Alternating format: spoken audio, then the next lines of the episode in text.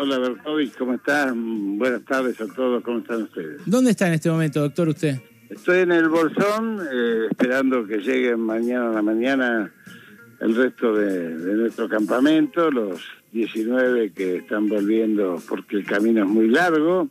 Aquel que piense que el camino habilitado, la servidumbre habilitada para llegar al lado escondido la puede hacer cualquier persona, está absolutamente equivocado. Eh, prácticamente de tramo a tramo lleva un día. Eh, para que vos tengas una idea, desde el Bolsón, desde Wharton a la, a la Orqueta, lleva un día hacia la noche de 8 a 10 horas de caminata, cruzando ríos y bosques, lugares difíciles.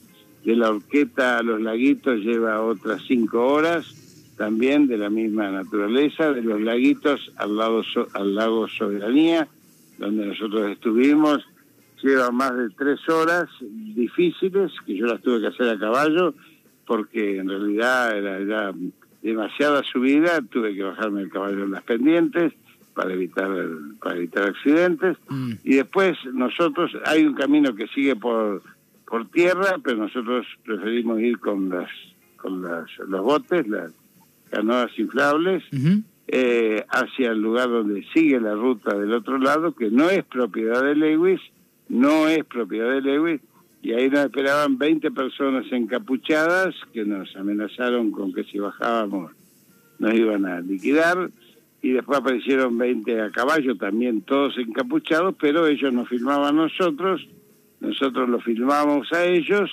y obviamente estaba el abrazo derecho de Lewis manejando todo de atrás que es el señor Digman o algo así, Digman. Ah, Digman. estaba en persona. No, me acuerdo bien el apellido. Pero ustedes lograron eh, identificar a alguien, ustedes lograron identificar a alguien que es eh, un... A muchos, muchos los tenemos identificados, tenemos los videos.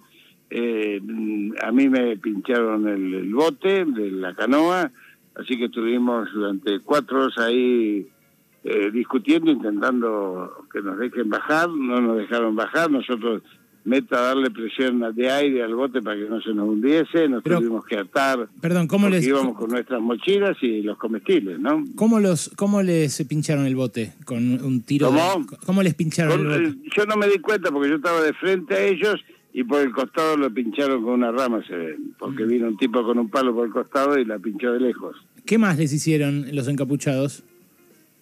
Eh, ¿Qué más hicieron? No, las amenazas de muerte, vénganse, eh, decirle al viejito, por mí debería así, porque yo soy el más antiguo de todos, que lo comemos crudo y al vikingo también, el vikingo es el jefe que le tiene mucha mucha bronca porque fue el que llegó al lago escondido la otra vez. ¿Quién es? Y, eh, y ahí pudo navegar hacia la isla y cuando estaba llegando a la isla los embistieron con dos lanchas y los dieron vuelta a todas las canoas. Pero perdón, eh, eh, eso no se, no se, no es lo que se puede hacer, no es lo que la justicia permitió hacer, que, ustedes lleguen por ese camino y que, eh, que naveguen el lago si quieren, digamos, como puede hacer cualquier argentino. Eso es lo que debería pasar, te lo cuento porque además tenemos filmado a otros turistas que no eran nuestros, por supuesto, chicos muy jóvenes, cuatro turistas que llegaron hasta ese mismo lugar no lo dejaron pasar. Eh, fueron los dos policías de, montaña que nos acompañaban a nosotros sin armas, frente a 50 tipos que prácticamente le dijeron váyanse de acá porque los cagamos ustedes también a trompadas. Prácticamente esa fue la situación, fue muy violenta. Estuvimos cuatro horas realmente arriba del agua en situación difícil porque se nos hundían los botes y porque queríamos, yo quería bajar, Vikingo también, para ver qué es lo que iban a hacer ellos, pero tomamos una decisión siempre colectiva. Nosotros no nos manejamos individualmente. Mm. Quiero decirte que estaban todas las agrupaciones políticas, absolutamente los 21 representaban desde la Cámpora al PC, desde la CTA a la CGT, desde los excombatientes a todas las agrupaciones sociales, hasta el Frente de Darío Santillán, todos estábamos juntos en esta patriada que es porque no es Lewis Berkovich, es el Lewis que tiene además la otra estancia en Sierra Grande, en la misma línea del Bolsón, a 400 metros del Atlántico, y que tiene una pista de aterrizaje más larga que la de Aeroparque. Entonces acá hay un diseño estratégico, indudablemente, que tiene que ver con la ocupación militar de las Islas Malvinas. Jorge, te saluda Noelia Barral Grijera, buenas tardes. Hola Noelia, ¿cómo, estás? Un gusto, un gusto escucharte. ¿Cómo sigue esto ahora? ¿Van a volver a intentar eh, ingresar? Eh, ¿Vuelven a hacer la marcha el año que viene? ¿Cómo sigue la situación ahora? Nosotros intentamos, mira, que esto, esto me hace acordar una situación parecida a la de Yabrán. A Yabrán nadie lo conocía que lo mataron a cabezas y lo asesinaron vilmente. ¿Por qué? Porque sus esbirros, sus, mercenarios lo hicieron. Eh, en este caso nosotros pudimos hacer visualizar a un Lewis que no existía para el conjunto de la gente que hoy ha hecho un delito penal como es bloquear un camino de servidumbre hacia un lago argentino y la ocupación de tierra. Y además el incumplimiento que significa que haya propietarios eh, extranjeros a, a, menos de 6 kilómetros, en este caso de la frontera, la ley dice 50 kilómetros de distancia de la frontera, no puede haber propietarios extranjeros. Así que esto se trata de la marcha de la soberanía que no se declama, la practica, vamos a volver, vamos a volver las veces que sea necesario para evitar de que la Patagonia sea absolutamente absolutamente entregada, que es un objetivo sin duda estratégico de quienes están planeando un diseño de los pasos bioceánicos de la Antártida y el mar continental argentino. Jorge, eh, ¿quién habilitó la venta de esas tierras? Ah, por lo que estuve viendo, por lo que estuve buscando, eh, son muchas menos que las que tiene Benetton. Eh, Lewis tiene unas 38.000, 40.000 hectáreas. Repito, por lo que vi, capaz vos tenés otra información. Benetton tiene... No, no, no. en este caso, en este lugar, tiene 11.000 y pico de hectáreas. En el otro lugar tiene el resto que igual es una bocha, ¿no? O sea, estamos hablando de varias veces la superficie de la ciudad de Buenos Aires, dos o tres veces. Claro, no, además yo le pediría a cualquier argentino, por más plata que tenga, por ejemplo, le diría a Roca de Techín que vaya a comprar 100 hectáreas a Estados Unidos a ver si se la vende. Claro, claro. Eh, bueno, eso habrá, habrá que ver, ¿no? Cada país tiene sus leyes y eso eh, es atendible. Ahora, ¿quién le habilitó? nosotros también tenemos nuestras leyes, no puede haber ninguna propiedad privada en manos extranjeras a menos de 50 kilómetros de la frontera. Por eso digo, ¿quién habilitó eh, la compra por parte de Lewis? ¿Quién le vendió y quién habilitó que esa venta se, se Eso se lo tengo que preguntar. A ver, eh, al lado mío está el abogado eh, Sergio Cuevas, que también estuvo en el Cuesta, perdón, que estuvo en el campamento y que me pregunta Berkovich, esto, esto es en vivo y en directo, así que ¿quién le vendió la tierra a Lewis? Montero.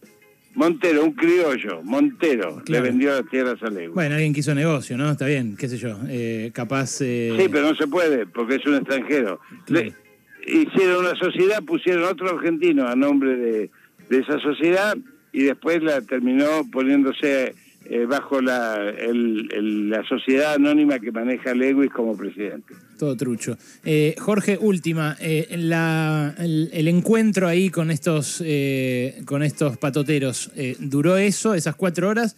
Y después ustedes qué hicieron? ¿Se replegaron y esperaron el helicóptero que te rescató a vos? y ahora... nos replegamos, no sabíamos que iba a venir un helicóptero. Nosotros replegamos, ahí yo donde tuve un mareo que me duró 14 horas, debe ser por la tensión por estar al sol, porque estuve cuatro horas bombeando aire para que no se nos hunda el bote, con la mochila mía encima. Así que imagínate, bueno, yo soy, como te dije, un hombre grande ya, pero volvimos, yo estuve 14 horas descompensado, las compañeras me ayudaron, eh, me acosté en la carpa, me tomé algo para incluso para ayudarme a dormir, pero no sabíamos cómo íbamos a hacer porque el camino más fácil para salir era el que estábamos haciendo. Nosotros cruzábamos el lago, caminábamos dos kilómetros, cruzábamos el lago Montes, eh, prácticamente no caminábamos y llegábamos a escondido. Así que el camino más fácil era ese y volver por el Tacufí. La verdad es que eso era lo más fácil. Camino, camino no para... permitían, incluso bajaron los bomberos e intentaron un, rescate, los bomberos voluntarios, le estoy muy agradecido a los bomberos voluntarios del Bolsón, también a los dos con policías que los mandaron sin armas a, caminar con nosotros, policía de montaña, eh, y al hospital Ramón Carrillo, que ayer cuando llegué me hicieron un, chequeo eh, importantísimo, mis colegas, las enfermeras, la gente, estaba todo el mundo muy emocionado porque esto insisto, esto es no es una marcha turística, esto es una marcha obviamente política que vamos a seguir repitiendo a los fines de que el pueblo argentino sepa que la Patagonia está en peligro. Ese, la verdad que es, increíble la historia esta. O sea, si te pones a pensar, eh, es, eh, es un tipo, un magnate que eh, desafía las leyes de un país. que tiene su, su, aeropuerto propio, su policía propia, que se maneja autónomamente de las leyes del país donde compró 40.000 hectáreas, pero también de su justicia. la justicia cuando dijo que tenía que haber un camino eh, ¿no dio detalles? ¿No, tiene que, ¿No tendría que haber un camino eh, que se pueda ir en auto, por ejemplo? Tenemos los fallos y tenemos los fallos de las cámaras, porque en realidad no es que el magnate se... El, magnate compra todo, compra el poder político de la provincia, compra el poder policial, compra el poder judicial, poder el poder de policía, compra todo. El, el mismo que nos eh, nos reprimió en la, en la, en, la, cuarta marcha que yo estuve cuando saltamos las tranqueras y caminamos 22 kilómetros de lado escondido, que no nos, reprimieron, pero en realidad no pudieron frenarnos. Eh, hoy es jefe de policía. Así que imagínate. Y durante la noche nos dijeron que iban a venir al campamento durante la noche a, desalojarnos del lago Soberanía, que tampoco es de ellos, así que tuvimos que hacer guardias todas las noches y obviamente durante las dos noches escuchamos los escopetazos, meta escopetazos como para, amedrentarnos. Realmente una situación que no podemos tolerar en una Argentina que necesariamente debe recuperar su identidad, su, su memoria y fundamentalmente ese sentimiento patriótico que pudimos demostrarlo, insisto, entre todas las agrupaciones políticas, en una camaradería, un amor entre todos nosotros y una firmeza que realmente a mí como hombre mayor de la y militante de hace tantísimas décadas te puedo asegurar que me emocionó hasta las lágrimas. Lo del helicóptero se lo tengo que agradecer al doctor eh, Germanos, Daniel Germanos, con abogados solidarios, que fueron los que posibilitaron inmediatamente el traslado en helicóptero porque el Estado estuvo ausente. Jorge, gracias por esto, un abrazo. ¿eh? Un abrazo a vos, a gracias, gracias por llamar.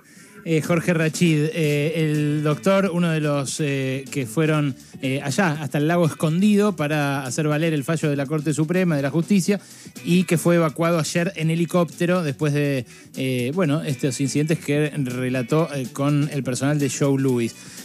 yo les quiero